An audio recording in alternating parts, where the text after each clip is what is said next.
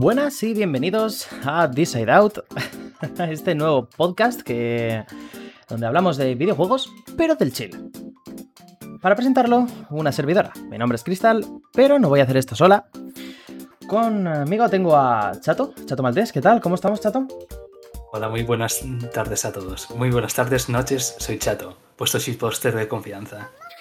En este podcast hablaremos de, lo dicho, videojuegos, de actualidad, un poquito de actualidad, un poquito de reseñas, un poquito de opinión, pero siempre desde, desde las coñas, desde el buen rollo, desde el desfase más absoluto, ya como lo queráis. Y ya, ya que estáis aquí, pues os hago un poco la promoción de que vamos a estar en YouTube, vamos a estar en Spotify y ahora mismo se está emitiendo todo desde Twitch canal de twitch.tv barra crystalleaf, que bueno, lo veréis escrito por ahí, y si no, os lo pongo yo en Spotify o donde, donde sea. Con esto empezamos, damos paso a las noticias. Un saludo y bienvenidos.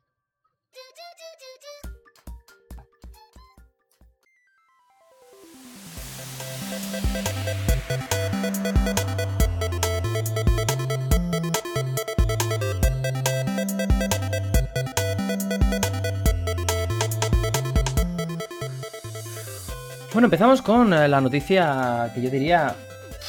es que es, difícil en verdad decir que es la noticia de la semana, pero es una de las noticias de la semana, desde luego.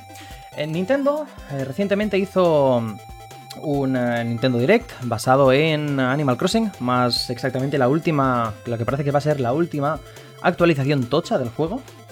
añade mucho contenido, mucha historia, mucho tal, pero no es el tema. El tema es que han anunciado el precio de la expansión que va a costar, o sea, del servicio de Nintendo Switch Online, que va a traer juegos de Nintendo 64 y de Mega Drive. Esto ha traído una repercusión en, redes. Eh, esto ha hecho que la gente explote, se queje de una manera... Vamos, eh, la gente ha puesto el grito en el cielo y me parece que con razón, porque eh, si bien el precio del servicio hasta ahora eran 20 euros y 35, el, perdón, 20 euros al año y 35 la, la, suscripción familiar para hasta 8 personas. Ahora mismo estos precios se han duplicado hasta 40 euros anuales o 70, mm, sí, para, para la suscripción de grupo. Recordemos que eh, esta suscripción incluye juegos de Nintendo 64 y de Mega Drive. De Nintendo 64 incluye exactamente Super Mario 64, Mario 64, Star Fox 64, Yoshi Story, Zelda Ocarina of Time, eh, otro que, que, no consigo leer bien, Winback Covered Operations, no lo conocía, perdón, Mario Tennis, Doctor Mario 64 y Sin and Punishment. Y otros... ¿Cuántos eran? Unos 15 o así de, Mega Drive. Eh, ¿Tú, qué opinas, Tato? Bueno, decir que eso es algo polémico es como. Es el día a día en, el fandom de Nintendo, como aquel quien dice. Porque cada vez que sacan un servicio o algo así, super extra merchandising o algo así, siempre encuentran alguna forma de, de hacerlo mal. Pero es que ya de base, el servicio online de Nintendo va como va. ¿vale? He, oído un montón de críticas al respecto. Y además, además era como, vale, 20 euros. ¿Qué, qué, me ofreces? Y era, vale, ok, el Tetris 99, ok, chachi. Uh, y además, además, pues todos los mini experimentos que han hecho con Arika, pero eso, mini experimentos, y luego las ROMs de NES y SNES, ¿vale? Y además, además, como, eh, como que es un servicio que no es precisamente muy popular hoy en día. Más que nada porque en vez de sacar grandes nombres, por tema de licencias o simplemente porque Nintendo no quiere esforzarse demasiado al respecto, pues lanzan juegos que son como los más tip cats de la consola, como aquí quien dice. Ah, juegos muy, muy, muy, muy nicho. Que es como, vale, han sacado un juego de 1992 que, de Natsune, que nunca salió de Japón, y hay cosas así súper raras. Y obviamente a mí me molan estas cosas, ¿vale? Pero aún así, a gente normal de calle es como, vale, ¿dónde está Earthbound? ¿Dónde está Donkey Kong? ¿Dónde está un montón de cosas? Vale, pues claro, a ese tipo de gente que es los consumidores de Nintendo por mayoría, ya no les interesaba, ya estaban bastante desencantados con el servicio, con esos 20 euracos. Imagínate 20 euros más por encima y que son 7 juegos de Nintendo 64 y luego de Mega Drive, que es como juegos de Mega Drive sacan una compilación cada año. Eh, para poner en contexto, como hubieras mencionado, eh, son 20 euros, pero al contrario de, otra, de, en fin, la competencia de Microsoft o, Sony, la infraestructura de Nintendo sigue siendo bastante pobre. La calidad del servicio online, regulera. Mm, no hay, eh, no hay chat de voz, tienes que bajarte una aplicación del móvil que, bueno, que creo que es la respuesta más chapucera que ha podido haber en toda la industria a, este a esta problemática. Y si bien es cierto que no, ofrecía mucho valor al final del día el, tema de... No, es que son ROMs. Bueno, vale, bueno, mm, me ofrecen una Netflix, digamos, de juegos antiguos, que tírale, si son buenos juegos, pues, oye, puede estar gracioso. Al final es, un legado eh, y estamos hablando de una preservación de unos videojuegos que, pues, oye, son de calidad, con, con unas facilidades como los save states o cositas así que a día de hoy ah, los hacen más disfrutables podría darse el caso. Sin embargo, ¿qué sucede ahora con esta subida de precio, con esta doblada de precio? Se, se acercan peligrosamente a rangos de precios de servicios como PS Network o, el propio Game Pass, el cual, eh, bueno, creo que Game Pass no, pero Xbox Live Arcade sí, y viene a estar, en fin, tres cuartos de lo mismo que, que PS Network. Te ofrece unos juegos gratis al mes, eh, que son más modernos, al final el valor percibido es mayor que unas ROMs, simplemente que quien se las ha querido jugar ya se las ha jugado. Mm. Y, en general, la infraestructura funciona bien, es rápida, velocidad de descarga fuerte. Eh, vamos, que puestos a, cobrar por un servicio online, Nintendo igual es la única, o sea, o la última que podía permitirse hacer este movimiento.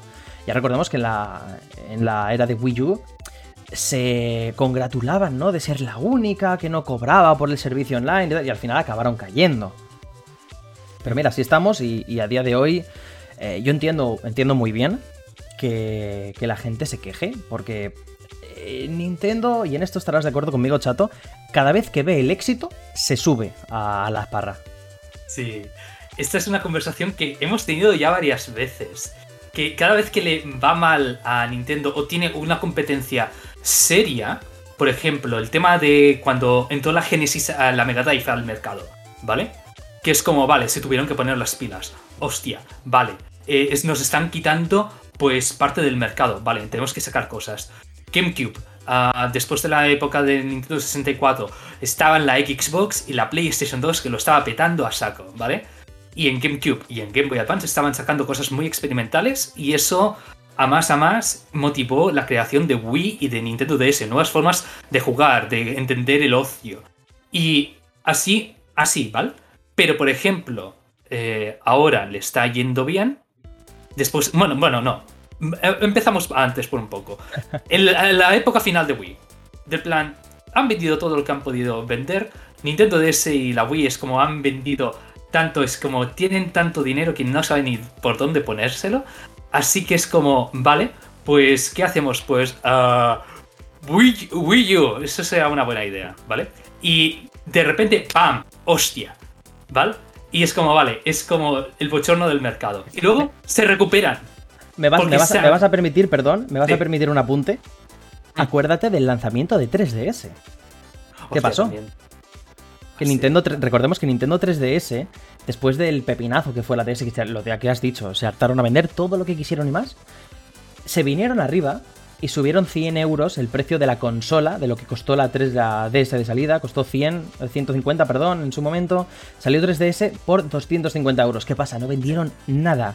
La gente se negaba a comprar ese producto a, tal precio. normal, normal. Vale, yo me lo compré, pero eh, yo no entro en la eh, ¿qué, pasó? Que a los, a los seis meses se vieron obligados a pegar tal recorte de precio que, al mismo tiempo se vieron obligados también a, compensar a la gente que había picado por ese precio. ¿Sabes? Sí, sí, sí. ¿Y qué dieron? Es que lo, más divertido es que ahora lo piensas y dices, ¿qué dieron? Exacto, oh. ROMs. ROMs. Ay, ROMs gratuitas de sus propios servidores. Es como que generosos. Y nada, ahora que, ahora que han visto otra vez el éxito con Switch, se han vuelto a subir al carro de las... Eh, ¿Cómo decirlo? De esas decisiones empresariales no muy pro consumidor. Y, Mm. y- y bueno, hasta, hasta que se den, yo creo que hasta que se den la próxima hostia. Sí, porque empezaron eh, el inicio de Switch con Super, vale, vamos a sacar el, el Mario Odyssey, vamos a sacar el, el Zelda Breath of the Wild, que es como, vale, los jugardos del año, ok, vale, a tope. Y, más cosas, y es como, vale, la Switch es un buen producto, etc. Luego pasó todo el tema del Joy- Joy-Con Drift, pero bueno, eso ya es una historia para otro día. Y. Pero claro, es que luego, después de el, el, el splash inicial del plan, toma, Nintendo Switch, Nintendo ha vuelto, ¿vale? Ya, ya hemos pasado la época oscura de Wii U, venga, a tope. Luego, silencio. Ya está, eh, vamos a vivir de las rentas a base de, remake, de, de- de ports de Wii U. Que lo- los juegos. Los juegos originales empezaron ya a comenzar a brillar por su ausencia. Hasta el punto de tener un par de años que dices. No, no hay ningún lanzamiento potente que me venda la consola. La, la empiezo a usar de posar papeles ya, de, de, de- ¿Sabes? Sí, esto se está convirtiendo en básicamente una cronología de- con nuestro desencanto con Nintendo, La verdad es que sí. lo cual bueno. resume como el 80% de nuestras conversaciones. Y, y- y bueno, y al final del día, que por cierto, eso, Nintendo empezó con el online de Switch sin, eh, sin, sin cobrarlo. Luego pasó a cobrarlo. La gente, pues, pasó un poquito por el aro, porque yo qué sé, igual veían ese cierto. Dos componentes. Uno, veían igual ese cierto. mm, mm, Oye, pues. eh, Netflix, ¿no? De, de- de juegos clásicos que decíamos, que podía valer los 20 euros al año, que recordamos 20 euros al año, no es, no es tampoco tanto. No es. No se sube a la parra. Y llegaba Smash Ultimate. Smash Ultimate iba a necesitar la suscripción online para, para poder jugar online. Por lo tanto, pasabas por el aro o pasabas por el aro. Pero ahora ya no hay ningún juego. Eh, el Smash Ultimate está llegando a su fin en cuanto a la vida del, del juego. Han pasado varios años desde que salió. Han anunciado que recientemente va. Va a esto. Pero. Sí, va así. y, y- y- y está perdiendo fuerza este, este componente online. Que bueno, que habrán, habrá gente que, que lo siga pagando, pero desde luego. Un- una cosa que se nos ha olvidado decir es que no solo incluye las ROMs de 64 y Mega Drive, sino que también te incluye el DLC, ¿sabes? La licencia para usar el DLC de Animal Crossing. Ah, No sé, no sé honestamente en qué cabeza les entraría el pensar que eso iba a ser suficiente para que la gente pagara el doble. También hay como otra problemática y es más o menos lo que he dicho antes. O sea, el tema de la- las ROMs de Mega Drive, vale. Las puedes comprar por separado, ¿vale? De plan, puedes ir a Steam o puedes coger una de las 20.000 compilaciones que hay al año. Incluso cogerte la Mega Drive Mini si la puedes encontrar, ¿vale? El, el DLC de Animal Crossing, que es lo que estabas comentando, creo que también se puede comprar individualmente, ¿vale? Y ahora es como, vale, ¿qué, qué te queda después de esto? Que no sea comercializado, que te dé el nuevo pase, ¿vale? O la expansión del pase, ¿vale? Los juegos de Nintendo 64, ¿vale? Y es como, vale, sí, la Nintendo 64 es una consola muy querida por su fanbase y, en fin, la gente tiene muy cariño a esos juegos, pero tampoco es una consola con muchos juegos. Y si ya tenían problemas de licencias para juegos de SNES y de NES, imagínate con de 64 que son más recientes. Y algunos, por ejemplo, como el GoldenEye de Activision, ah, tienen licencias de película por en medio. O sea, la distribución otra vez será más complicada. Así que es como, ¿qué futuro hay ahí? ¿Le dará el mismo tratamiento que de SNES? Porque te digo una cosa, SNES tiene mucho catálogo. Tiene mucho más que la Nintendo 64. Pero Nintendo 64 es como, vale, tiene todos los problemas de, vale, necesitamos más licencias, pero a la misma vez no tiene mucho por donde rascar, porque en nada se quedarán como, vale, pues no sabemos qué sacar, pues este mes sacaremos el, el, el Chameleon Kit o una de estas plataformas de Nintendo 64 que no conoce ni al dato. Y es como, vale, la gente se sentirá como, vale, estoy pagando 20 buracos por una Roma al mes. y una ROM que tal vez no me, no me interesa. So, bueno, pues creo que con esto ya queda un poco bastante claro cómo... Ya, ya, veremos cómo avanza la historia, si Nintendo es capaz de tragarse el orgullo y recular esta vez. Recientemente pasó lo mismo con uh, Microsoft y su subida de precio al, Xbox Live, uh, que al final lo que buscaban con eso era empujarte a que saliera más a cuento el pillarte el, plan Ultimate que incluía el Game Pass y demás. Pero al final incluye las mismas cosas, pero costando más y subiendo el precio, pues te obligan a. ¿no? Te fuerzan a decir, bueno, pues ya que estoy, pago un euro más al mes y, y tal. La gente se quejó en masa. Microsoft se echó hacia detrás. ¿Tú crees que seremos capaces de ver a Nintendo reculando con esta, con esta decisión? Ah, no, creo que lo que harán será como lo de siempre y dirán, pues os sacamos un... Os vamos a relanzar un juego así, o vamos a sacar X personaje en Smash, o alguna noticia así tocha, y la gente se olvidará instantáneamente. Es más o menos lo que pasó, por ejemplo, con el tema de Another Metroid 2 Remake, que tenían una crisis de PR del 15 y sacaron Sephiroth para, para Smash, y la gente es como se olvidó. Que la, la cantidad a la que consumimos las noticias de videojuegos hoy en día es como, vale, sí, es la de Balacle de Nintendo esta semana, pero para la siguiente sus fans ya se habrán olvidado y pasarán página. Es por desgracia lo que pasa. Pues nada, con esto me parece que ya podemos dar por eh, finalizado el, bloque de esta noticia. Eh, sin embargo, este mes, por decir algo bueno, parece ser que salen juegos curiosos, ¿no, chato?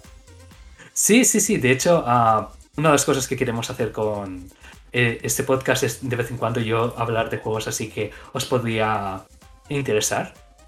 Y el caso es que hoy tenía varios pensados, pero en vez de eso, voy a centrarme en solo uno, que se llama The Good Life, por nuestro amigo Suero65. Su giro. Eh, ponen, eh, en contexto, chato, ¿quién es, quién es Sueri? ¿Por qué? Porque se habla mucho de Sueri a raíz de, este nuevo lanzamiento. Nuevo juego de Sueri, nuevo juego... ¿Quién es Sueri? Haznos una, pequeña introducción para ponernos en contexto más que nada. Sí, será lo mejor, vale. Uh, chiques, Swery sacó en 2010 un juego que se llama Deadly Premonition, ¿vale? Y ese es un juego que está rotísimo por todas partes, pero igual que, por ejemplo, para hacer una comparación así fácil, ¿vale? Uh, muchos juegos de Suda 51, que es como, vale, tal vez no son los juegos con más producción del mundo, pero tiene una una visión de estilo, de, visión de autor súper chula. Vale, pues esto es el equivalente, pero con Twin Peaks, ¿vale? Square cogió un día y se levantó y dijo, vale, voy a hacer Twin Peaks el videojuego, pero sin la licencia de Twin Peaks y crear mi, mi propia mitología, mis propios personajes y voy a, a hacerlo. Y lo hicieron con el presupuesto de las monedas de la máquina de café, pero, o sea, es cutre por un lado y a la misma vez es como es la repera. Es un juego que me encanta, me emociona y a mucha gente le resonó muchísimo en su día. ¿Vale? Es como es normalmente mencionado como uno de las joyas cultas de la época de 360, PS3, ¿vale?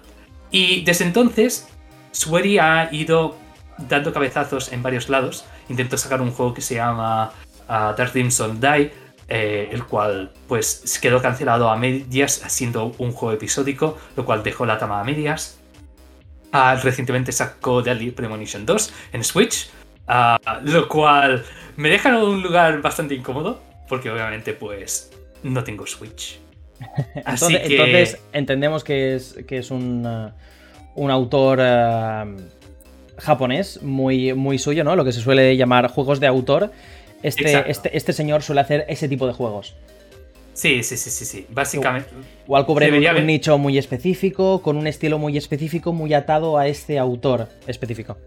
Es más o menos el uso que le usa la narrativa, ¿vale? Cómo interactúan los personajes. Es como, vale, tienes este, esta historia del detectivesca o una premisa así con muy occidental, pero a la misma vez es como que a medida que vas entrando en el plato, vas comiendo, vas entrando en lo que vendría el, el plato, que es el juego, empiezas a notar ciertas quirks, ciertos encantos, cierto carisma que no encuentras en cualquier juego precisamente. ¿Y eso crees que es lo que podemos encontrar en The Good Life? Sí, de hecho, ah, yo soy backer. ¡Ojo! Porque ¡Ojo! Sí, sí, sí, o sea, si queréis ver mi, mi, nombre en, en un videojuego, en los créditos, id ahí y lo veréis, Chato Maltese Backer. Pero sí, eh, yo probé la demo en su día, que sacaron para el Kickstarter, y me, gustó, vi el potencial, y vuelve a ser un poco un, una, una del 15 en el sentido de, vale, es alguien de fuera que va a un pueblo y ahí pasan cosas extrañas y tiene sus quirks y demás y súper carismático todo. Y además, además es un juego de fotografía. Y ahora que a mí me encanta Unreal Generation y toda esta nueva wave de juegos de fotografía, es como, vale, es la texto perfecta. Por favor, echarle un vistazo que en Xbox Pass lo tenéis. Ya está ahí. Perfecto, ya, ya está disponible en Xbox Game Pass. Creo que también ha salido en Switch. Nos, eh, no sé si ha salido en PC o PlayStation. Sí, en PC también y en PlayStation creo que también. Pues perfecto, ya estaría. Nada, podéis echarle un ojo al, al juego de Bruces y si os parece, eh, empezamos con el análisis de Metroid Dread. Mm.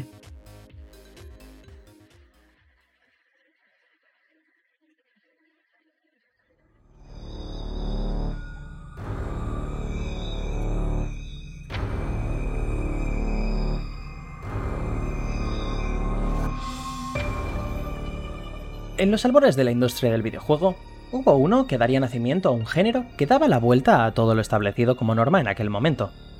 Años más tarde, una secuela perfeccionaría todas las mecánicas y puntos flacos que el primero pudiera tener por limitaciones técnicas del momento, y asentando dicho género, al que la comunidad acabaría otorgándole su propio nombre como reconocimiento.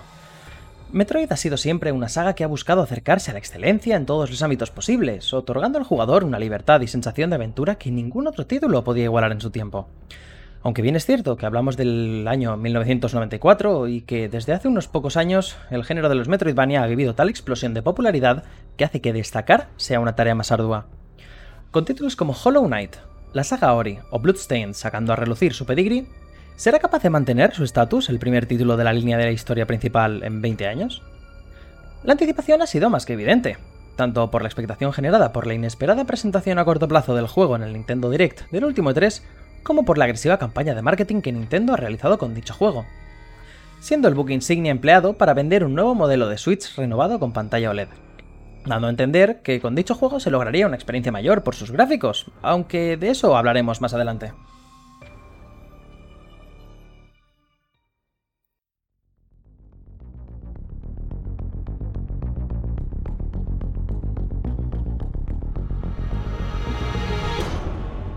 La historia nos coloca tras los sucesos de Metroid Fusion, con nuestra protagonista Samus Aran siguiendo la pista de una extraña señal enviada desde un recóndito planeta que, eh, bueno, a poco que hayáis jugado algún juego de la saga ya os irá sonando el argumento. Normalmente la cosa quedaría aquí como una mera excusa para retomar una aventura, pero en esta ocasión nos encontramos con el Metroid con más peso argumental de la saga con diferencia, así que trataremos de no hacer spoilers. Por desgracia, nada más comenzar la partida, veremos lo que será la tónica general de las sensaciones que nos transmite el juego. Una ocasión desaprovechada para introducir todo el contexto que arrastramos de episodios anteriores de manera orgánica, valiéndose de un muro de texto bastante tocho en su lugar.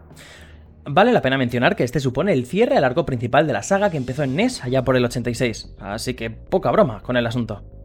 A nivel personal y siendo fan desde hace varias décadas, no ha habido juego que haya esperado con más expectación por este motivo y al menos me deja tranquila que narrativamente esté bien resuelto, aunque como todo en general aquí, podría haberse desarrollado mucho mejor. Nada más tomar los mandos de la caza recompensas, comprobamos que se siente mucho más ágil y rápida que en el anterior juego por Mercury Steam, ya sea por las capacidades técnicas de la consola o por un área de visión incrementada. Y menos mal, porque el ritmo era demasiado soporífero en Samus Returns. El ritmo de juego se aprovecha de dicha rapidez, acercándose a la velocidad frenética y divertidísima del último Metroidvania desarrollado por Nintendo, hace ya más de 15 años. Sin embargo, poco durará la fiesta, ya que nos vamos a encontrar con uno de los principales enemigos que nos irá apareciendo repetidas veces durante todo nuestro viaje, los robots EMI. Siendo rapidísimos, completamente inmunes a nuestras armas y mortales al primer toque, vamos a estar huyendo de ellos sigilosamente de manera constante a cada nueva zona que pisemos.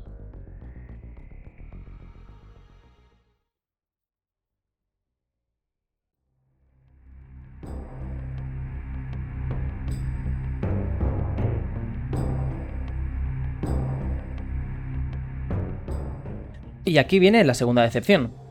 Como si de otro tutorial sin más se tratara, el camino nos dirige a uno de los cerebros, llamados Unidad Central, que habrá repartidos, porque patata, convenientemente por la estación. Así pues, tendremos que derrotarlos, porque patata, para obtener al tocarlos una energía desconocida, porque patata, con la que conseguiremos un rayo muy poderoso que ahora sí podrá derrotar a los Emi. Eh, porque patata.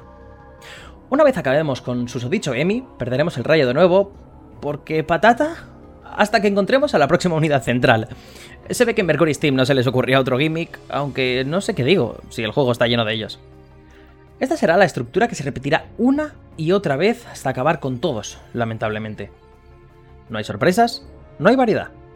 Solo estructuras fijas constantemente, como constantemente el juego nos bloqueará de las maneras más descaradas posibles el poder realizar el tira para atrás, propio del género, más conocido como backtracking. Lo cual me hace preguntarme si realmente podemos hablar de Dread como un Metroidvania y no como un juego plataformero de acción. Aunque al final del juego ya te dejan volver a recorrerlo todo, imagino que para poder entrar dentro de dicha categoría. Pasando al diseño de niveles y escenarios, no puedo sino referirme a este como otra decepción, eh, no menos de un 80% transcurre en localizaciones tipo fábrica con una estructura confusa y que no ayuda a guiarse por ella sin abrir constantemente el botón del mapa. Brillando por su ausencia las áreas claras, diferenciadas y con personalidad que ya emplearía Super Metroid para ayudarte a memorizar un mapa a poco que empezaras a andar. Unas áreas, por cierto, que en su gran mayoría se sienten vacías y desaprovechadas, ya sea por falta de enemigos, por plataformeo poco inspirado o recursos muy baratos que nos limitarán el avance de maneras excesivamente evidentes. Esto hace que grandes mapeados con mucho potencial dejen pronto de verse como una gran oportunidad de exploración para volverse pasillos con claras barreras para que las abras cuando, y esto es lo más duro, te dejen volver a dicho punto más adelante. Lo que considero una de las consecuencias más evidentes de los fallos de diseño de niveles de Samus Returns, los niveles, eh, perdón, los miles de tipos de puertas distintos, no solo vuelve en Dread, sino que se ve reforzado. Es lamentable que no solo sean incapaces de limitar el avance por ciertas zonas de forma orgánica al jugador, sino que además te lo metan como un tortazo en todos los morros.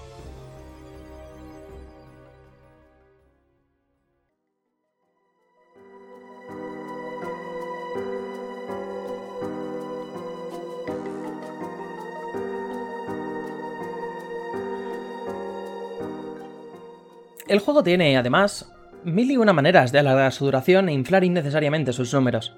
Nos encontramos a lo largo de la aventura con varios objetos o power-ups que, además de ser versiones de marca blanca de los poderes con los que siempre ha contado la caza recompensas, se ven poco tiempo después inutilizados por introducir, ahora sí, el poder que podríamos llamar de toda la vida. No solo los emis serán un enemigo recurrente en el juego, cosa que pues, podríamos llegar a entender porque literalmente es uno de los pilares de la historia, sino que nos encontraremos a posteriori luchando 5 o 6 veces contra el mismo enemigo a modo de mid-boss. Pero no creéis que cambian eh, en nada sus mecánicas. La única manera de darles, entre comillas, variedad, se basa en aumentar su daño y resistencia, así como todos los enemigos del juego pasado cierto punto para darle un escalón de dificultad al jugador. Diréis, bueno, pues si nos dan tantos power-ups, al menos habrán repartido bien el esquema de control, ¿no? Mmm, mmm, horror. Dread adolece del llamado síndrome del mando vacío, necesitando rellenar los botones de Switch con una acción diferente hasta llegar al punto de ser confuso qué botón había que pulsar para realizar qué acción.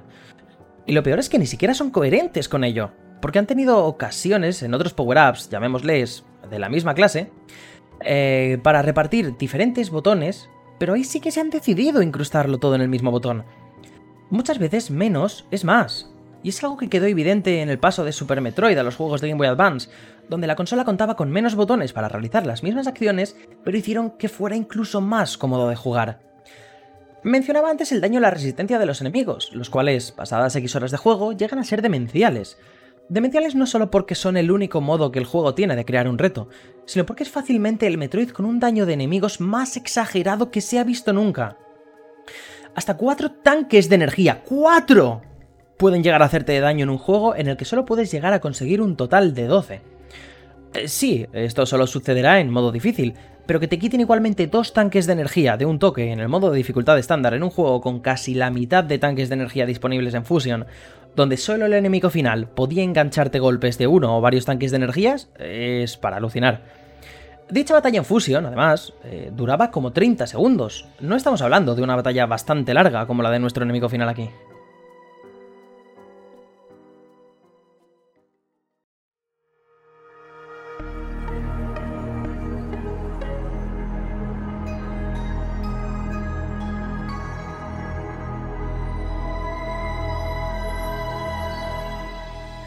Para acabar, podemos hablar de que visualmente quizá no pueda, pueda no parecer eh, nada del otro mundo a primera vista.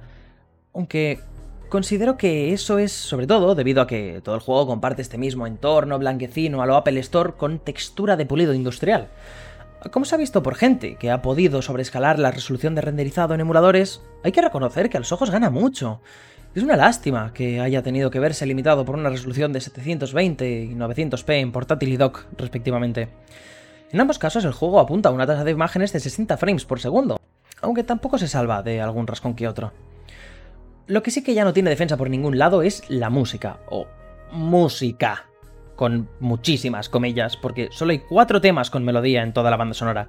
Tema principal, un par de tributos a temas clásicos de la saga que sonarán un par de veces en todo el juego, y la canción de los créditos. El resto es todo música de ambiente, sin ningún tipo de alma, cosa que en una saga conocida por sus bandas sonoras increíbles, capaces de ponerte en situación y transmitirte emociones por ellas mismas, es más un insulto a su legado que otra cosa. Para mí, eh, la mayor decepción de todo el juego. Aunque tampoco es una sorpresa, la verdad, sabiendo que buena parte de las composiciones originales del anterior juego del estudio para la saga venían por estos derroteros. En conclusión, si este va a ser vuestro primer Metroid, adelante. Puede que disfrutéis muchísimo el juego, y aunque ya os aviso que es difícil, aunque de manera muy artificial. Se puede completar en unas 8 horitas. Dadle un pruebe, disfrutadlo. Y si os gusta, tenéis multitud de otros juegos de la saga. Lo bonito de esto es que de aquí solo podéis ir para arriba.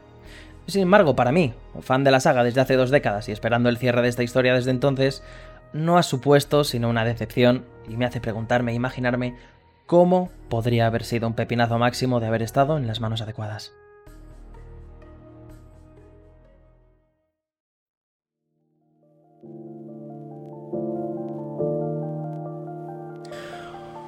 Bueno, chato, con esto ya tenemos el, em, el análisis del Metroid Dread. No sé, a ti qué te ha parecido, si quieres comentar algo. Es el, final de, una era, de un viaje, ¿no? Hostia, ¿y tanto? ¿Qué me vas a contar? ya no solo por el hecho de que este es como el, el, final del arco de Samus en cierto sentido, sino que a más a más es, el, es como el clímax de tu relación con Mercury Steam. ¿En qué sentido? ¿A qué te refieres, chato? bueno, para ¿Cómo, los que... ¿Cómo que clímax? Básicamente, eh, para los que no sepáis eh, la historia de este canal y el lore que tenemos con Samus Returns, Crystal tiene una relación de odio bastante intensa con Metroid Samus Returns, que está hecha por el mismo estudio, Mercury Steam. y ha habido muchas risas al respecto y el hecho de que esta misma, este mismo estudio sea el descargado de el siguiente gran episodio en la historia de Metroid es como, vale, el enemigo en casa. A ver, he de decir que personalmente tenía mucho miedo de cómo pudiera salir. De hecho, de hecho era la primera. La gente me oía y me decía, mira la loca, ya está otra vez ahí hablando de cómo que... ¿Cómo que eh, eh, cuidadito con Mercury Steam? ¿Cómo que cuidado con este juego que, la gente parecía loquísima por el juego y, oye, yo que me alegro, honestamente. Soy una persona que lleva, como te he dicho, 20 años siendo fan de esta saga y que ha estado en la mierda. Ha estado completamente muerta, nunca ha vendido... Siempre se ha comparado, ¿no? Como, como siempre se ha hablado de ella como una de las mayores eh, sagas de videojuegos de toda la historia, a la altura de obras maestras. De hecho, salió el mismo año. Su primer juego salió el mismo año y a la vez que The Legend of Zelda. Son sagas hasta cierto punto hermanas. En el sentido de que se iniciaron en, la NES. Luego en Super Nintendo tuvieron su punto más álgido, ¿no? en su fórmula clásica. Y supieron dar un buen salto al 3D, fuera antes o después. Ahora, bueno, pues se ve que Metroid eh, nunca, nunca vendió, nunca vendió lo que Zelda, nunca ha tenido la promoción que ha tenido Zelda, nunca, incluso en Japón, ni siquiera ha sido la mitad de querida que Zelda. Parece que esto está cambiando y que esto ha cambiado con este último Dread. Y yo, que me alegro, la verdad. Sin embargo, me duele que sea por las razones equivocadas. Me, me hace preguntarme por qué narices eh, esta explosión de popularidad no ha sucedido antes. Hay juegos, me atrevería a decir objetivamente mejores. Claro, objetivamente. Eso es una palabra que, a mí en lo personal me parece muy fea y me parece una mierda de palabra, ¿no? Mm. Más cuando estamos hablando de nuestra opinión sobre videojuegos. Pero Samus, eh, Samus iba a decir, Samus Prime. Metroid Prime, el Metroid Prime, el primero de todos, de GameCube, se llevó multitud de juegos, de juego del año del 2003. Ojito, eh, que no, estamos hablando de poca broma. Un premio que se ha llevado juegos como Red Dead Redemption 2, como se ha llevado eh, Metal Gear Solid 5, como se ha llevado eh, The Witcher 3. Metroid Prime se ha llevado el mismo premio en ese sentido. O sea, no tiene nada que envidiarles. Y, ahora que estamos delante de posiblemente uno de los peores juegos de toda la historia de la saga, Oderem no lo contamos, ¿vale? Oderem hacemos como que no existe. Federation Force nunca pasó. Eh, Blast Ball, eso es un sueño de resines. Y estamos ante el segundo peor juego por, por delante solo de Samuel Returns, el otro juego de este estudio de Mercury Steam. Y este es el que ha pegado un pepinazo impresionante de, popularidad. Yo ni entiendo por qué, la verdad. No lo entiendo. Yo tampoco. Y de hecho es como... Vale, obviamente entendemos, que, tanto tú como yo entendemos que es un poco como el hype este renovado de, de, Nintendo de ahora mismo, que por alguna razón Nintendo ahora mismo tiene los fans más, más radicales al respecto, más protectivos de su propia Sin duda, sin duda. El plan, antes había como gente del plan, vale, pues la Super Nintendo es una pasada y la Sega Genesis es una puta mierda, ¿vale? O, así, ¿vale? Durante épocas, ¿vale? Pero nunca ha pasado... Estamos hablando de las guerras de consolas cuando fácilmente ambas consolas eh, eran portentos, tenían juegazos y, no tenían nada que envidiarse en realidad. Tenían diferencias, pero no tenían nada que envidiarse. Y los críos de la época, pues, obviamente, pues yo soy, es como decir, yo soy del Barça, yo soy del Madrid. No, no, tiene mayor, más historia que eso. Sin embargo, actualmente sí que estamos viendo que, si bien Nintendo, la que una vez se conoció como la gran N, era capaz de sacar adelante consolas con, con joyas, pese a no vender dichas consolas, porque yo que sé, por ejemplo, GameCube, estamos hablando de una consola que, que pese a que es un consolón, tenía mejores gráficos que PlayStation 2, tenía juegos que nada podían envidiarle, eh, sin embargo, cayó, cayó muchísimo en ventas, y, pero sin embargo, Nintendo, a base de calidad, sacó las castañas del fuego. Pero es que actualmente vamos, eh, estamos en una década en la que, en la que no, no estoy viendo esa misma calidad en Nintendo. Veo más, quizá, quizá, desde el salto al HD, diría, veo casi más cantidad que calidad. Sí. Y, y esto mm, me apena, me apena. Pero. Pero en fin. Eh... Sigue, sigue, perdona. No, no, no, tranqui, tranqui, tranqui. Pero sí que es verdad que la estrategia de Nintendo estos últimos años ha metamorfoseado de una forma bastante increíble. De plan, ahora tienen. Antes hablabas tú de, de, cantidad, pero también Nintendo no saca tantos juegos porque tienen un cuello de botella increíble creativo. Vale, se acaba de suscribir Myler yo pensaba, de decir, para la gente que esté escuchando esto. Cara sonriente. decir que la gente que esté escuchando esto en Spotify, pensé que había quitado todas las alertas de. de, del OBS. Lo estamos grabando en Twitch en directo, repito. Muchas gracias, Myler, por cagarnos el primer episodio en Spotify. Un abrazote desde aquí, muy fuerte. Te queremos muchísimo. Muchas gracias por esa suscripción. Y nada, sí que chato, adelante. Sí, lo que iba diciendo. Básicamente, Nintendo no saca muchos juegos hoy en día. Ah, tiene una crisis interna bastante grande porque no solo tiene que competir con el, el struggle creativo que es tener el visto bueno de Miyamoto, que es alguien que es muy de la antigua cepa y es como, vale, él solo le gusta X tipo de juegos que coinciden con, su, con sus gustos y esos juegos pues como que no sacan muy adelante. Y además, además, pues cada vez se hace más out of touch y entonces sacar juegos es como, vale, incluso un esfuerzo más grande. Así pues, no están sacando tantos juegos. De hecho, es una de las razones por las que hoy en día la Switch se conoce más por tener los ports de, de, Wii U. irónico, irónico. Sí, pero, pero básicamente eso tiene una crisis de, de cantidad muy, muy bestia y la calidad es como te sacan el Mario de la época, el Zelda de la época, ahora por alguna razón cósmica que desconozco, serán capaces de sacar una segunda parte del Breath of the Wild, pero normalmente en ciclos de consolas no es, no es conocida por hacer eso. Pero, eh, luego tienen los problemas que tienen, así que se van a otros estudios para hacer el trabajo sucio porque sacarlo de forma interna es un problemón. ¿Y qué lo hacen? Lo sacan para una empresa que no es conocida para hacer Metroidvanias ni juegos 2D. Es como, yo no, yo no entiendo el procedimiento lógico. De hecho, dos, cositas. Primero, se recurren a una empresa que no solo no es conocida por hacer Metroidvanias o, juegos 2D, de hecho el único que hicieron en 3DS, Castlevania Mirrors of Fate, eh, es un desastre, es un completo desastre, mm. sino que es conocida por matar la saga Castlevania. Más por encima de eso es conocida por matar la saga Castlevania. Exacto. Y bueno, y el segundo punto es el que tú y yo ya sabemos. ¿Qué, ha sucedido eh, precisamente en este desarrollo de Metroid Dread? Bueno, pues a ver, mientras estamos jugando Crystal y yo eh, bueno, mi cristal lo estaba jugando, yo estaba mirando porque no voy a pagar por el juego. pero... promoción, promoción, twitch.tv barra Crystalif. En, estamos en Twitch, jugamos todos los días. No, ah, ya no, ya no. Pero bueno, en fin, ya lo, ya, lo sabréis. Sí, sí, sí.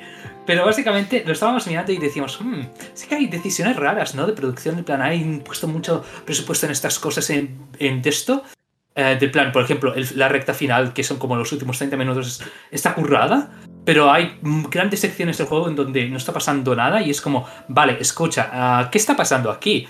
Eh, ¿qué, está haciendo eh, el productor ejecutivo? ¿Dónde estaba metiendo el, presupuesto? Y ahí nos lleva, o sea, ya estábamos viendo del plan, vale, hay algún habido problemas de producción.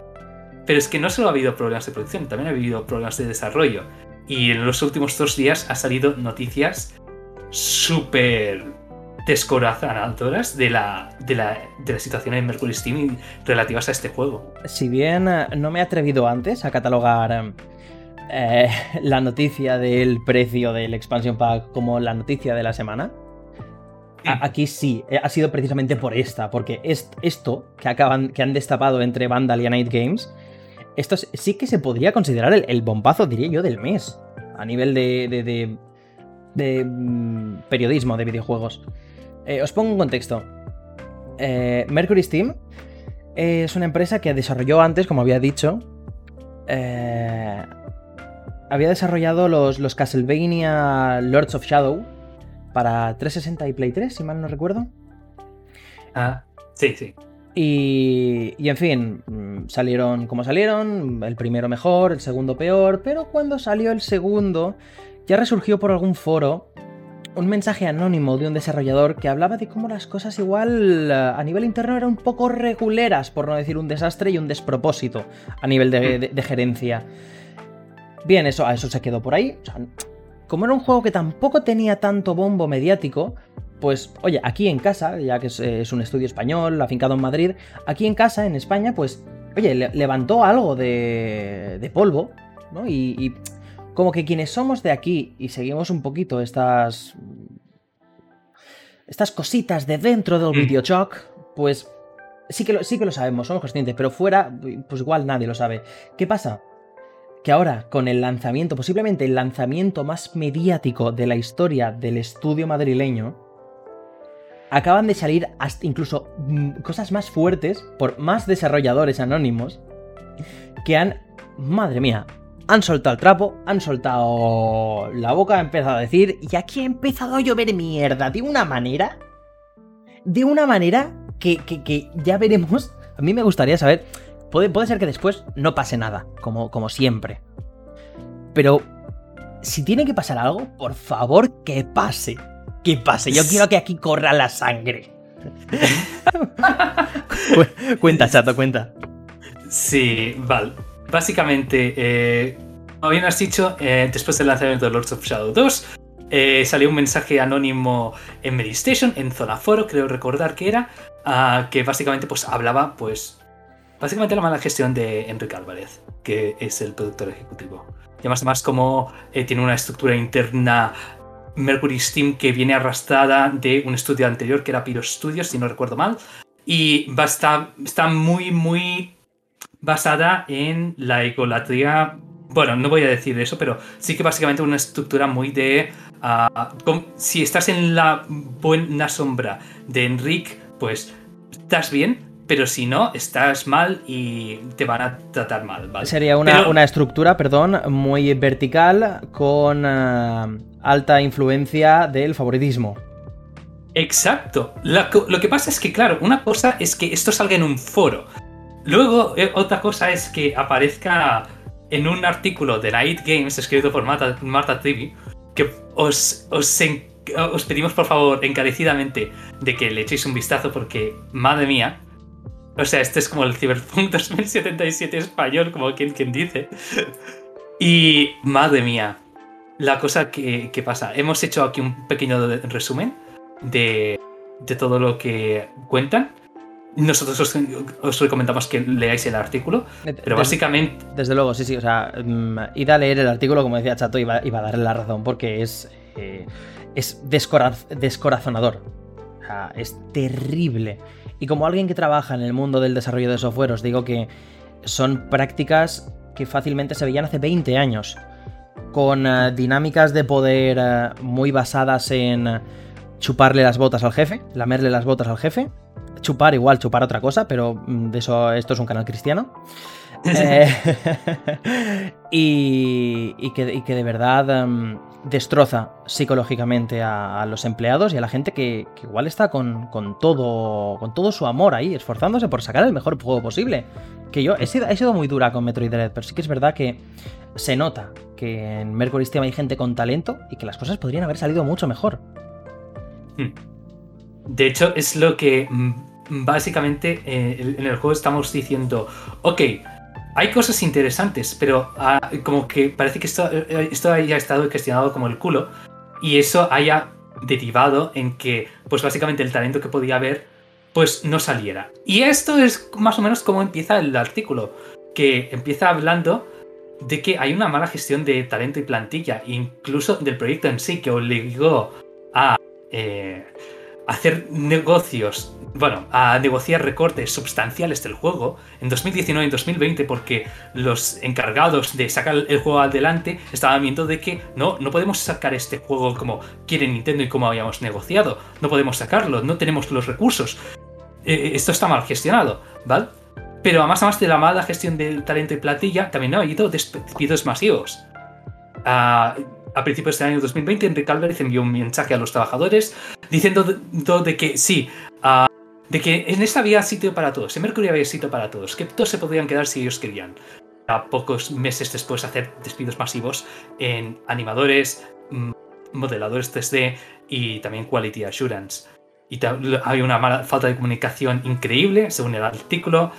Además, además, faltan como mínimo 50 personas en los créditos por políticas arbitrarias de que solo puedes aparecer si has estado presente en 25% del desarrollo del juego, cuantitativamente hablando del tiempo, no del trabajo que hayas puesto. Partiendo de la base de que si has trabajado en un juego, te tiene que poner en los créditos. Es una cuestión básica. Pero es que aún ya así, es que es súper injusto. Y además, además, bueno, pues la empresa también funciona también mucho a base de contratos de obra. O sea, no de plan, vale, te contratamos... Si, si, si me permites, Chato, eh, primero, mm, por supuesto, por supuesto, o sea, da igual el tiempo que hayas estado, el trabajo que hayas hecho, si, si participas en el desarrollo de, una aplicación, de un juego, de lo que sea, participas en un proyecto y, y tu trabajo está ahí, eh, salen los créditos. No, no, hay, no hay motivo, porque no, no, es que no has estado el 25% del tiempo de lo que ha durado el desarrollo del... No, no, no, no, no. Como si haces simplemente la textura del suelo de una habitación de todo el juego sales en los créditos, has participado a ese total. Otra cosa que creo que es lo que vas a decir, que te he cortado, lo siento, es eh, cómo funciona. Cómo funciona a nivel de contratos esta empresa. De esto puedo hablar porque, como he dicho, pertenezco al mismo gremio prácticamente, con, excepto por pequeños detalles, pero eh, muchas de estas empresas, y específicamente la que estamos hablando ahora, Mercury Steam, funcionan mediante contratos de obra y servicio, lo cual eh, les permite que, en teoría, algo que en teoría está enfocado a que tú puedas contar con una plantilla determinada para realizar un proyecto determinado cuando eres subcontratado, como pues vendría a ser este el caso, ¿no? Eh, Nintendo le hace, una, le hace una propuesta a Mercury con una duración de tiempo determinada, con un presupuesto determinado, con unas condiciones determinadas, y Mercury, a raíz de ahí, que es, repito, cómo funcionan muchos de estos estudios, pues planifica dicho proyecto, debería planificarlo, y contratar a gente em, según, según eh, vaya dicho, dicho proyecto. Necesitas a más gente, necesitas a menos, durante más tiempo, durante menos. Normalmente el contrato de obra y servicio se pacta con una duración determinada. En, eh, en ningún caso va a poder ser mayor a los 3 años. Sin embargo, ¿para qué utilizaba esto Mercury Steam? Gente que igual les interesaba que se quedara, los volvían a contratar, pero si no, amenazaban con, con despedirles, además sin ningún tipo de consecuencia negativa, porque está dentro de las características del contrato de obra y servicio. En ese caso, lo que, en lo que afecta esto a los trabajadores es en una desconfianza absoluta, en un miedo a perder el trabajo, en un... Porque recordemos que esto no es cualquier trabajo, esto no es cualquier experiencia, estamos hablando, por desgracia, en mi opinión, de la mayor empresa de videojuegos, de desarrollo de videojuegos española en España. Y estamos hablando de un proyecto para Nintendo. Un proyecto muy grande, como se ha visto, con mucha repercusión. Poneos en situación de los trabajadores. Eh, sois, yo que sé, un programador, un artista, un lo que sea. Lleváis X, X eh, años de, de experiencia, X proyectos, pero se os ofrece la oportunidad y tenéis la oportunidad de participar en Metroid Dread, en un juego tocho de una saga clásica de Nintendo. Eso, ya os digo yo, que viste un currículum más que cualquier otra cosa. Pocas cosas hay que puedan vestir un currículum más que haber trabajado en un proyecto serio y tocho para Nintendo. Y claro, esto la gerencia de Mercury Steam lo sabía. ¿Y qué hacía? Aprovecharse bastante con amenazas, con, uh, con cláusulas dragonianas, con... Uh, en fin, eh, entre otras cosas, llegábamos eh, a la pandemia, llegó la pandemia, y, Mercury, bueno, sabiendo, teniendo en cuenta, como ya os he dicho, que Mercury ya cuenta, y me extrañaría mucho que no fuera así, ya contaba con un presupuesto eh, que, no dependía de, del trabajo que le saliera porque ya, ya estaba pagado este proyecto por Nintendo. Se acogió al ERTE. En mi opinión, aquello igual regulinchi, ¿eh? porque sabiendo que es programación, sabiendo que es eh, artista, sabiendo que tal, no es una empresa a la que le afecte de ninguna manera un confinamiento, un teletrabajo. Yo misma he pasado en la pandemia de trabajar en una oficina a teletrabajar en casa. Y no había ninguna diferencia, ni en el trabajo, ni en, eh, ni en el salario, ni en nada, porque el trabajo se podía realizar perfectamente así. ¿Qué pasa? En Mercury Steam no pensaban lo mismo. Se negaban, se negaban a que se trabajara desde casa. Por lo tanto, se han, usado hasta la última estratagema que han podido para mm, aflojarse a nivel de ahorrarse dinerito.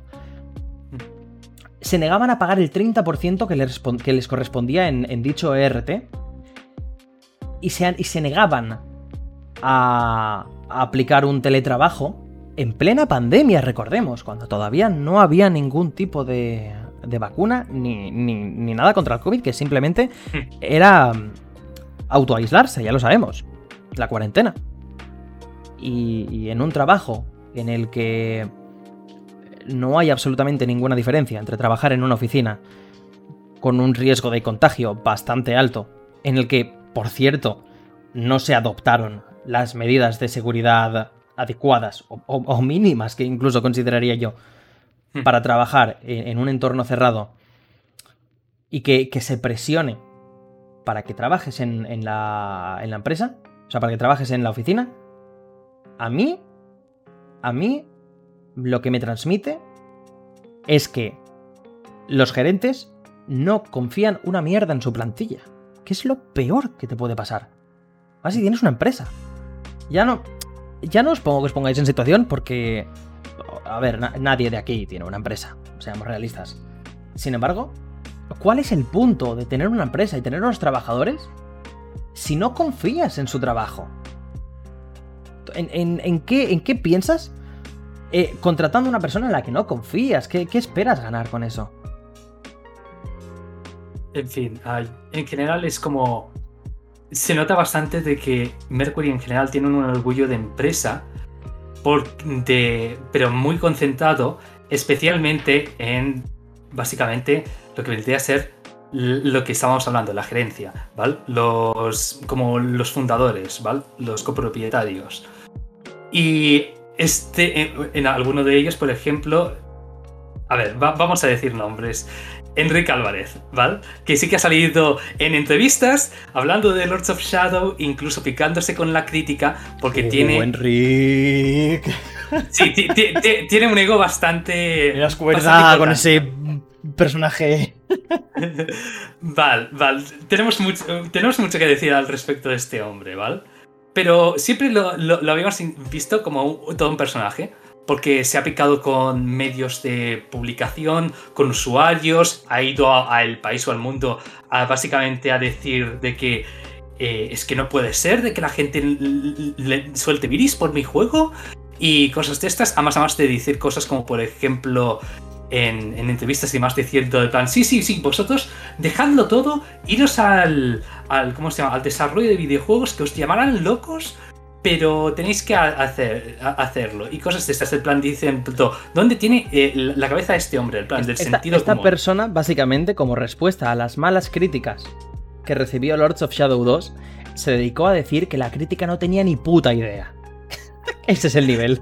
Sí, sí, sí. Y además, además es como dijo, no, no, no, no, es que eh, esto es un buen juego el que acabamos de sacar, pero el que sacamos hace cuatro años sí que era una mierda. Y es como, tío, ten un poco de orgullo de tu propia creación y al menos no digas eso.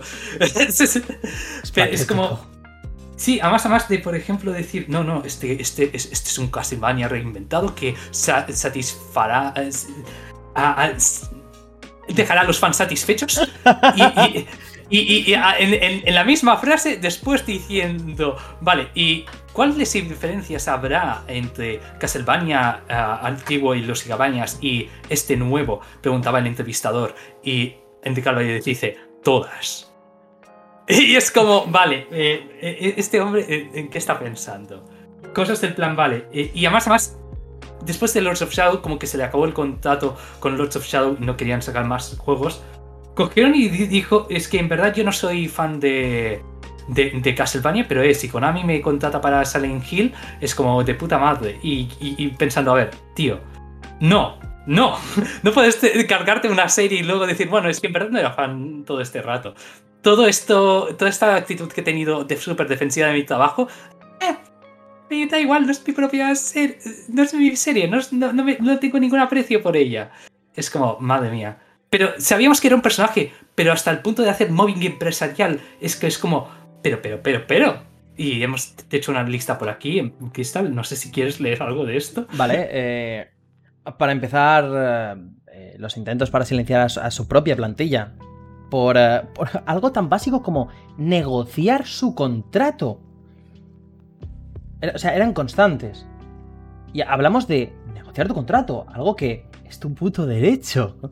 O sea, eh, ya, os he dicho, eh, en esta industria es algo muy habitual el, negociar tu contrato, el negociar ciertas condiciones, ciertos términos, pluses, bonus, eh, salario. Vale, pues ellos se negaban. O trabajas con lo que ellos dicen o puerta. Mm. Cosa que honestamente, ya para empezar es una red flag. Ahora, cositas también como que igual te tenían que dar una, un, o sea, te avisaban, ¿no? Con ciertas, eh, no me sale ahora con la palabra, directivas, ¿no? Con ciertos em, mensajitos internos en la empresa que em, pongamos un ejemplo como para eh, que hay que trabajar X día para sacar esto tal, vale, pues te lo ponían a última hora del día para que no te pudieras quejar, para que no pudieras responder porque la mitad de la plantilla ya se había ido a su casa. Cosas con muy mala fe, muy mala fe. Eh, y si estos mismos trabajadores decidían hablar, decidían quejarse, decidían, oye, em, esto, esto no está bien, pues se les castigaba. Se les castigaba amenazándoles con cambiarles a otro grupo o directamente despidiéndoles. Claro, eh, como os he dicho antes, el tema de... Em, el tema de, de salir en los créditos de, una, de, un, de un juego de Nintendo viste mucho. Pues me parece deleznable y de completo sociópata el jugar con tu plantilla, mandándoles, amenazándoles con mandarles a otro proyecto secundario de la empresa, o directamente que, no salieran en los créditos, pese a haber trabajado en ese juego, ¿eh? y, quedarte tan pancho. Eso lo que demuestra es una cultura del castigo terrible. Que a día de hoy lo más triste de todo es que esto siga sucediendo en 2021. ¿Pero de qué vamos? ¿De qué vamos? lo mismo con. Eh, con el. Eh, el interpretar como les diera la gana la, la legislación laboral. Cuando igual un, un empleado se les quejaba de lo que fuera, vale, pues estos siempre barrían para casa. No es que no es que se quejaran por algo que no salía o que no fuera así en una legislación. No, es que lo interpretaban siempre para dejar mal al trabajador, para llevarse la propia razón. Cosa que, en fin, ¿qué os voy a contar? Mm, no entra, no entra en ninguna cabeza. Los sueldos. Los sueldos más de lo mismo. Los sueldos eran, eran terriblemente bajos. Trabajaban por limosna. Trabaja por limosna la gente, por lo que se ha visto. 25.000 euros al año en, eh, para juniors y 28.000 para seniors. Eso es basura. Basura. Aquí en España o en cualquier otro país. Y ya, ni, ni, siquiera estoy hablando del. del específicamente de sueldos de. de estudios de videojuegos. Con un alcance medianamente grande. Que que yo sé, que pueden, pueden ganar más y pues te puedes imaginar que el sueldo en ese estudio, al tener cierto caché, al tener ciertos proyectos grandes, al tener tal, pues puede ser mayor. No, no, es que hasta para eh, desarrollo web es una basura de, de esto, de, de salario. No había por dónde cogerlo. Jugaban constantemente con la ilusión de trabajar en un proyecto que les apasionaba a los trabajadores para salirse con la suya en cualquier, en cualquier término, en pagar menos. Obviamente les, les prohibían hablar entre, entre los propios trabajadores de salarios porque no les interesaba que se quejaran. Cosa que es lo más normal del mundo, una vez más, el eh, comentar entre, entre trabajadores, oye, tal, tú qué tal, cuando me han subido, me han dado una subida de tanto este mes, por objetivos, por, por lo que sea, siempre, es algo, es mm. algo común, no es algo raro, es, al final se hace, mucha piña y es, es lo que también eh, eh, han, demostrado estos, o lo que han dicho estos testimonios anónimos, que a nivel de empleados rasos se lo pasaban de puta madre en el trabajo, había mucho compañerismo, había mucho tal. Sin embargo, era la gerencia la que impulsaba, la que presionaba para que hubiera una competitividad insana entre trabajadores. Eh, trataron de, trataron de lo dicho, de privar a sus trabajadores, por ejemplo, para de, ejercer su derecho a voto en las elecciones autonómicas de Madrid, cuando la ley dice que, puedes tomarte hasta cuatro horas para ir a votar, les dijeron, no, no, no, ¿dónde vais? Eh, cuatro horas no, que eso es mucho, no os hace falta tanto. Os una, Dime, dime. No, no, básicamente que aludían básicamente el hecho de que el juego lo, tenemos así, no, no, puedes, no puedes ir a votar. Aunque la ley diga lo contrario. Es como. Yo, no, yo, lo que había leído no es, no es que no pudieran ir a votar, sino que eh, les limitaban el tiempo. Decían, no, no, cuatro horas no. Solo, mm. solo una hora o, lo que fuera, no recuerdo exactamente el, el periodo de tiempo. Pero todo el tiempo que pase después lo tenéis que recuperar. Eso, eso es impepinable. Bueno, un poco ya más después, si hablamos, ya os lo podéis imaginar, hablando de tema de promoción, a nivel de. No existía ningún plan de carrera, ningún plan de, promoción dentro de la empresa. Todo se basaba en que le cayeras bien a Enrique Álvarez y a José Luis Márquez, que son los, los dos cabezas del. Uh, y no digo cabeza en el buen sentido sevillano, ¿eh? Digo, son las dos eh, cabezas visibles del estudio. Si tú le caías bien al jefe, le chupabas la. Ya parlan pronto maliclar, que decimos en Valencia, ascendías. Si no, a comer mierda. O sea, perdonadme ya la expresión tan basta, pero a comer mierda. y, y, por un lado me alegro. Me alegro que, que esto esté saliendo ahora, porque es lo que se merece un estudio de esta índole. Los trabajadores se merecen más, se merecen mucho más. Es un insulto a la propia integridad de un trabajador que se está dejando el alma. incluso se ha hablado de que hacían crunch. Eh, todas las decisiones artísticas tenían que pasar por el aro de los jefes de turno. No había, no había ningún tipo de... Mm, de auto... no sé cómo describirlo. Que no te dejaban hacer tu trabajo, en resumidas cuentas. Mm. Lo que, lo que tú hacías le tenía que gustar a Enrique Álvarez. Y si a Enrique no le gustaba, tirabas el trabajo. Tú, tú, que eres el profesional, el artista, eh, que... No, no, le tiene que gustar a Enrique Álvarez. No es, no es algo que haya una libertad y tú digas, como es mi responsabilidad, no, no, no es tu responsabilidad. ¿eh? Eso es lo que te pensaste cuando tenías en mente que entrabas a una empresa decente de videojuegos. Olvídate. Olvídate Aquí eres un peón. Y haces lo que Enrique Álvarez, director general CEO de Mercury Steam, decida. sigue tu chato, por favor, sigue tú que me enciendo, me caliento.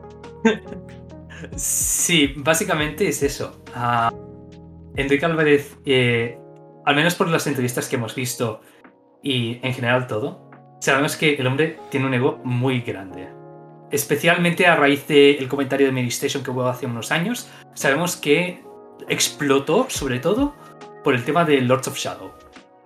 Por el tema de, vale, estamos trabajando con Konami, nos hemos hecho la foto con Kojima, etc. Vale.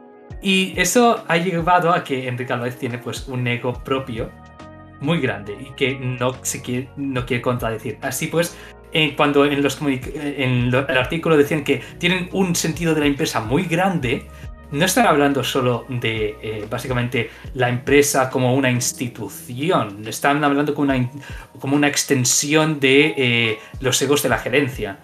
Y básicamente una empresa no es la gerencia, una empresa es la gente que curra. Y esa gente que curra, luego, pues la, despiden por el tema de, o bien el tema de eh, los contratos de obra, de plan, bueno, ya nos necesitamos para qué tener una carrera interna cuando eh, os podemos sacar de encima, jaja, adiós. O bien porque no le caes bien a, la gerencia. Y luego, a más a más, hay el miedo de que, de que la gente hable y se saque todo esto a relucir. Que salga de la esfera de, Mercury Steam y, y la gente sepa qué está pasando ahí. Más que nada porque, y, sacó una, una cita del artículo, que los dirigían. Ah, los dirigentes principales conocen a mucha gente y te pueden destrozar la carrera si tienen un problema contigo. No les importa hablar más de ti y joderte la carrera. Y por eso la gente no habla. Y eso es desesperanzador. Imagínate entrar en un sitio así, con la esperanza de impulsar tu currículum, estar en los créditos de uno de los títulos más importantes a tipo de nombre de Nintendo en los últimos años. Y encontrarte esto del plan, vale, no estás en los créditos, has tenido que aguantar a Enrique Álvarez y a compañía. Y te quedas con eso. Con simplemente un sueldo. Sí, un sueldo es lo mínimo. Pero a más a más es como, vale. Luego no puedo ponerlo en ciertos lugares. Porque a más a más mi contrato tiene un non-disclosure agreement que me impide decir que he trabajado en esto. Y me llevo toda la mierda encima. Y a más a más no puedo ni tan siquiera rajear de todo, toda la situación. Exacto. No, no, puedes. Perdón, perdón, no, no, puedes, no puedes hablar de ello porque te joden la carrera. Pero es que si deciden no ponerte en los créditos, no tienes manera de demostrar que has trabajado en ese juego, que es por lo que la gente traga y por lo que la gente ahora se está quejando de que no salen los créditos. Si, al, como has hablado bien de cuando trabajas en un proyecto de estos, tienes una NDA, no puedes hablar de qué has hecho en ese juego, no puedes poner pedazos de eso en tu portfolio porque pertenece a la empresa. Entonces, si no sales en esos créditos del, del juego en cuestión, la persona que, a la que vayas a querer que te contrate el día de mañana no tiene por qué creerte. No hay ninguna prueba material de que tú hayas trabajado en eso. Y, teniendo en cuenta que el desarrollo han, han dicho que durante, se alargó durante cuatro años cuatro años para Metroid Dread. Cuatro. Que decidan echarte a los nueve meses. Porque patata. Porque igual te has quejado demasiado. O sea, igual te comes una mierda. De esos nueve meses tú no has sacado nada. Te has sacado un sueldo de mierda, te has sacado disgustos, te has, sacado, te has eh, sacado eh, prácticas de trabajo vejatorias. Y ahí estamos. y no puedes hacer otra cosa. Esto también no es la primera vez que sucede en, proyectos subcontratados, entiendas, subcontratados por Nintendo, ¿no? Eh, outsourced, no desarrollados por Nintendo eh, en sí en casa. En Retro Studios, también encargados de la subsaga Prime, creadores de la, fin, de Metroid Prime 1, 2 y 3, sucedió lo mismo. Al principio de su desarrollo, durante el desarrollo, de hecho, de su primer juego, los trabajadores estaban muertos por el crunch. Estaban hasta las narices de un trato, lo mismo, vejatorio, eh, y que les obligaran a trabajar, leí por ahí, hasta 78 horas en una semana, con, ¿sabes?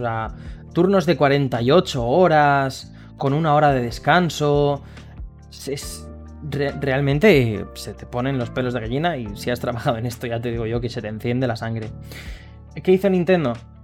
Claro, ese, estudio había demostrado que había sacado un juego, de hecho el Prime 1, que hablábamos antes, que fue el juego del año, había demostrado que era muy capaz ese estudio. ¿Qué hizo Nintendo? Sacó la billetera y, compró el estudio. Se hizo accionista mayoritario y cambió la gerencia.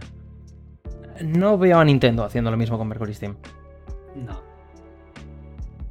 Yo tampoco. Y más a más hay un problema de base. Y es como, si todo lo que dicen en el artículo y básicamente el mensaje que hubo años anteriores en Medistation es verdad, que me cuadra bastante. A Nintendo le sale más a cuenta crear una sucursal y esperar a que la gente que de, Mercury que echa a Enrique Álvarez, contratarla es, esta luego, ¿sabes? además, además de que eh, es eso. Mercury Steam. Habrá, habrá gente con talento, yo no lo dudo. Porque obviamente es sacar un juego en general. Ya no estoy hablando de, de Metroid ni nada de esto. Sacar un juego, secas, es un currazo del 15. ¿Vale? Independientemente de la calidad. ¿Vale? Así que para sacar algo así se tiene que tener algo de talento y fuerza y a más a más empeño y básicamente tener gente eficiente. Pero ¿qué pasa? Mercury mm, no, no ha sacado un Metroid Prime ha sacado un juego que es. A bueno, podríamos decir bueno. Está en una medianía, ¿vale?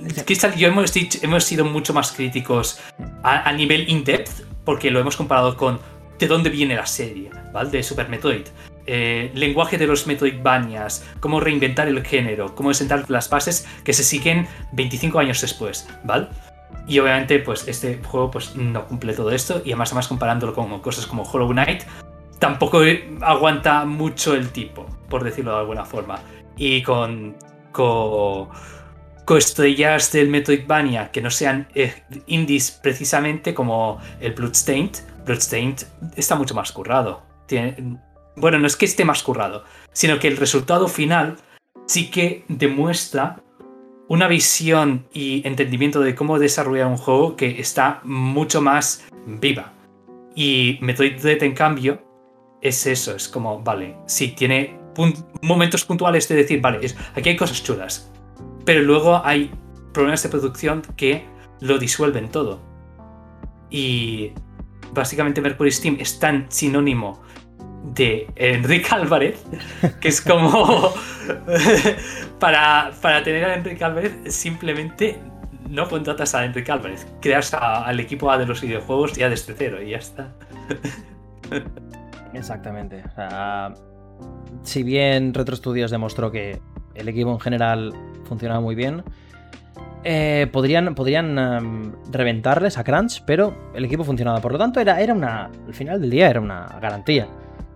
Yo no sé hasta qué punto Mercury Steam. Mucho habría que cambiar internamente en Mercury Steam para que se volviera una garantía. No dudo que la gente que, que haya ahí dentro sea muy capaz. Y seguramente. Hmm. Eh, sea, sea cuestión de cambiar la gerencia, cambiar los modos de trabajo, cambiar estructuras, cambiar historias, y todo puede llegar a funcionar de una manera maravillosa y sacarte completamente juegazos. Pero no de la manera en la que funcionan actualmente. Sí, básicamente contratar a Mercury y luego que haya un cambio como el de Metroid Prime eh, Reto Studios eso implicaría literalmente cambiar la, empresa desde cero. O sea, literalmente sería Mercury Steam en nombre. Porque para, para que las cosas funcionaran, literalmente tienes que pasar por echar a Enrique Álvarez. Echar, echar a Enrique Álvarez, José Luis Márquez, los de recursos humanos, los cabezas de no sé qué, los tal. tía, igual hay un trabajo de remodelación del estudio bastante bonito, ¿eh? Sí, sí, sí. Y para. Y for the record, nosotros. Eh, nosotros no queremos. Eh, ¿Cómo se llama? injuriar a nadie. Es simplemente esto. Es lo estamos comentando en pasado, una información que ahora es pública en Anait y demás. No queremos problemas. Pero sí que es como viendo el panorama, viendo cómo se ha visto todo esto. Pensamos más o menos así que Mercury Steam si se basa en contratos de, vale, te contrato y, al, y te contrato para dos años, pero a los siete te echo porque no me interesa tener ahí y no me interesa que desarrolles tus habilidades, entonces ¿qué te queda? Te queda una estructura interna que entra, sale, se va y nunca tiene stay power, así que... ¿eh? No, no te da tiempo a realizar un... o sea, a formar un equipo que pueda desarrollarse por completo, desarrollar todas sus habilidades en el sentido de... Mm, tú cuando trabajas en equipo, alcanzas tu máximo rendimiento cuando mm, conoces la manera de trabajar de las otras personas, conoces sus fuertes, conoces sus tal. En un equipo, y eso lo estoy viviendo en mi proyecto actual, ¿eh? en mi trabajo, mm, en un equipo en el que no hay una continuidad del propio equipo, de, los... Es decir, de los recursos humanos, sí, es una cosa así, de los... de la gente en sí que se mueve. Al final todo se vuelve un desastre, porque igual entra uno que trabaja de un modo, lo echan, entra otro, trabaja de otro modo, tenía, tiene como que medio adaptarse a cómo trabajaba el otro, pero tampoco tal, esto confunde directamente a todos los puestos que se comunican con él. Eh, y la comunicación interna se vuelve despropósito. Despropósito y, así es como digo que no se puede alcanzar una, un rendimiento de un equipo a todo lo que podría dar. Hmm. Además, además que no estás, no estás desarrollando para lo que, lo que tendría que ser el estudio AAA de España no estás desarrollando para eso, estás desarrollando para una empresa de que te considera uno más. No hay una cultura interna de decir, vale, lo estoy haciendo esto porque me han contratado en, yo qué sé, en, en HAL Laboratory, y esto es la hostia, y quiero aportar a la, a la historia de esta empresa, etc. No, no, no vas a hacerlo, vas a hacerlo a regañadientes y vas a hacer lo que te pidan y no te vas a cargar más, no vas a hacer gestos mm, de creatividad extra, porque es como si lo, vas, si lo estás pasando mal y en cualquier momento te echan, ¿a qué? En fin, eh, si os parece, por ahora ya hemos echado bastante la chapa, ya nos hemos cagado bastante en Mercury Steam, con todo el respeto y todo el cariño a sus trabajadores. Sí. Pero, pero ellos, ellos son lo primero. O sea, por mí la gerencia se puede ir a la mierda. Y, todo el ánimo y todo el apoyo y todo el amor a, esta gente que se deja la piel por mm, realizar un videojuego que, les apasiona y que, que en fin, po- poco se les puede achacar. Hacen todo lo que pueden y más. Y es otra gente la que, la que acaba pisando su trabajo y quedándose por encima y llevándose el mérito. Em, si os parece con esto, vamos a pasar a finalmente al tema de la semana.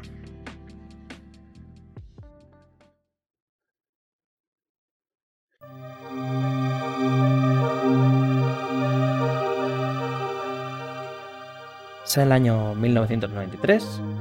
Un joven David Wise recibe el encargo por parte de Rareware de hacerse responsable de la banda sonora de Donkey Kong Country, regreso del monete famoso en aquel momento por sus populares recreativas.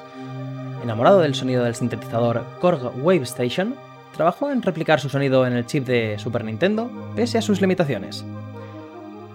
Esto es, disfrutad Aquatic Ambience de Donkey Kong Country 1.